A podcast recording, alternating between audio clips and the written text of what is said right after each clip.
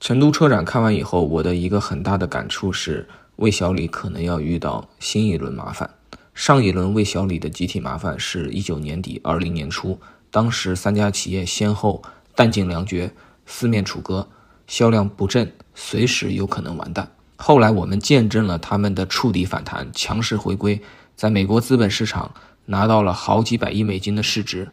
一直到今天表现都不错。但现在在魏小李身上，我们会看到新的危机正在酝酿。这一期我们首先谈谈小鹏的危机，下一期谈理想，第三期谈未来，未来的护城河会相对比较强壮。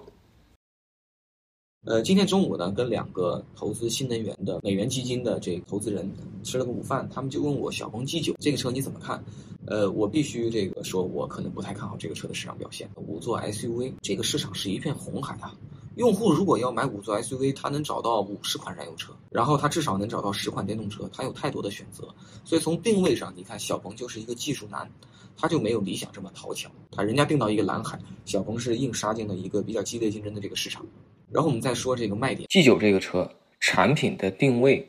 首当其冲的是八百伏超级快充。我只能解读为这就是你现在最亮点的技术，新消费者来购买的第一理由。但问题是，如果我真的在二零二二年底、二零二三年买了一台八百伏快充技术的车，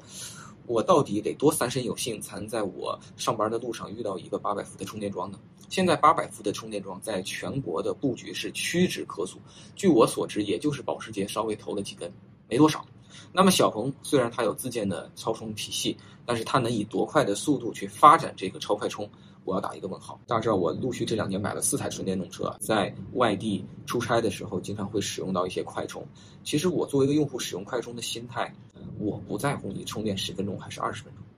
我觉得对我来讲区别不大，我特别在乎的是，我找到这个超充，并且开到这个超充附近，还得确定有位置，在这儿扫码能充上电，这桩没坏，没被占位，这个寻找过程你就花掉了二十分钟。那么到最后真正充电的时候，它是十分钟还是二十分钟，对于你的总时间的占比的影响是不大的啊。而且很多时候人有这种奇怪的心理，就是哇，我都好不容易顶着大太阳，然后查了高德地图的导航，然后一路左拐右拐来到一个充电桩，你真让我三分钟就走了，我跟你没完。这传出去多丢人呢！男人不能够时间这么短，十分钟，不行，传出去我怎么做人？至少四十分钟，我觉得这是很多用户，不光是男生用户啊，他的这个真实心态。呃，这个跟加充完全不一样。加充的时候，你的这个心态是，反正这个桩就在我家，我往这儿一插，然后呢，我就去睡觉。几个小时后，它基本上满血复活了。在这个场景下，你对于充电时长是超级不敏感。那么刚才我说了，在快充的场景下，其实充电时长是中度敏感，它也不是很敏感。只有一个时候是比较敏感的，就比如说我今天从上海我要开车去深圳，然后我非常确定一路要充好几次电，然后我又。特别着急时间赶路，这时候我在服务区里停车充电，我能够尽快的出发，能十五分钟就不要三十分钟。在这个场景，小鹏的八百伏超快充是有用的，但是这个场景你一年碰到几次？好，说完了超快充，我们再说八百伏之外的。据说有一个更好的智能座舱，它的屏幕更多更大，车机的芯片更高级，然后它会有这个更高级的自动驾驶辅助系统，号称是个四点零的这个版本。但是我想说的是，今天在智能座舱上，到底你还能给用户带来什么样的增量体验？不就是听个音乐、看个电影、来个瑜伽冥想、上个哔哩哔哩，然后用语音控制一下，关个天窗、开个音乐，你还能干嘛呢？今天这个时代，用户的行为中的关键还是摸着方向盘开车。只要你不把这件事情做巨大的改善，其实智能。座舱的体验已经就像质子锁住地球的这个文明一样，已经基本上锁的差不多了。自动驾驶是很类似的，在法规锁住大家，包括在传感器和算法没有质变的情况下，其实今天搞来搞去，大家就是在 L 二点一、L 二点二、L 点三啊做文章。对用户来讲都是 L 二，体验的区别往往就是哦，这个车能够自动驾驶辅助，不能打灯变道，我。打转向灯还能变个道哦，你比我更牛逼，你能够这个高速切换匝道的时候自动驶出匝道哦，你比我还要更牛逼，我切匝道的时候这个曲率是这个曲率，我能切出去，你的曲率是这个曲率，你都能切出去啊！刚才说的这些体验的差异，对于普通消费者到底有没有意义？其实你去看普通的消费者，对于自动驾驶辅助，大部分人还是比较谨慎的，大家会比较严格的在这高速和封闭的环路上，一个比较直道的状态下，保持着一根车道巡航。这个时候，人们会开启 L2 自动驾驶辅助。刚才说的那些花里胡哨的一些小众场景、极限操作，一般人是不会去挑战的。再说了，我觉得这些事情小鹏该干的也干的差不多了。你的 G9 比 P7 到底能有多大的升级？能不能够给到用户有效的承诺？这个是我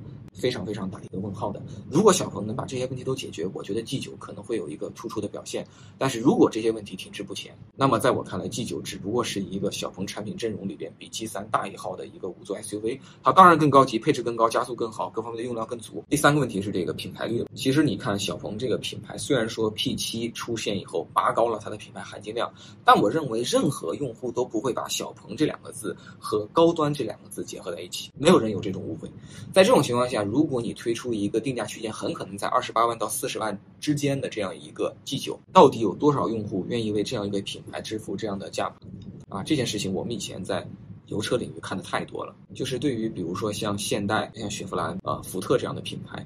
你不是没有能力做出一台好车，一台武装到牙齿的车，一台大车。问题是，当你做出这样一台车的时候，市场是否买单？人们很多时候是拿着固定的价位预算，先圈定了意向的品牌，然后再开始挑产品。就像我如果要买台一百万的车，我今天只走进奔驰和保时捷的展厅，拜托我不会去日产或者现代。那么我们再看看小鹏现在的 P 七，呃和这个 P 五和这个 G 三，其实你会看小鹏四款车中真正算是畅销的只有一款 P 七，那么小鹏的问题就来了。而且具体去看 P7 的话，这个车，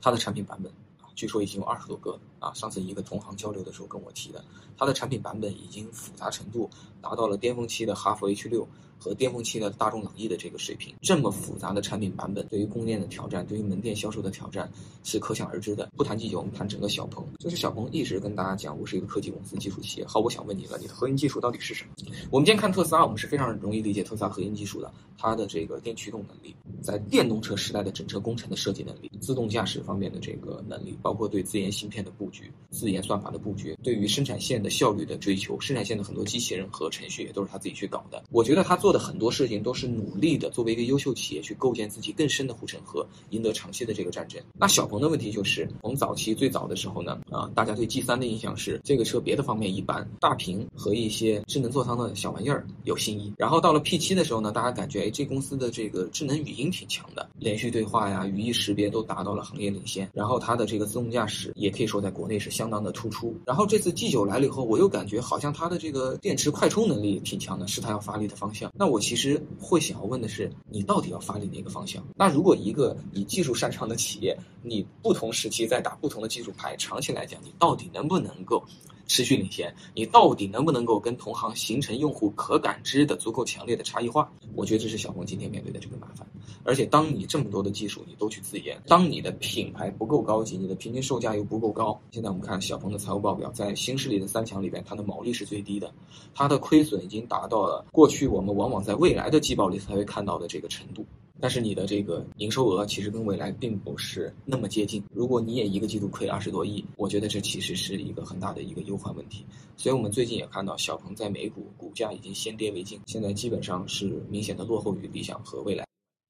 这几年中国的电动车行业是非常的精彩，各种新品牌、各种新体验、各种新模式、新产品层出不穷。特别像我国的春秋时期，百家争鸣。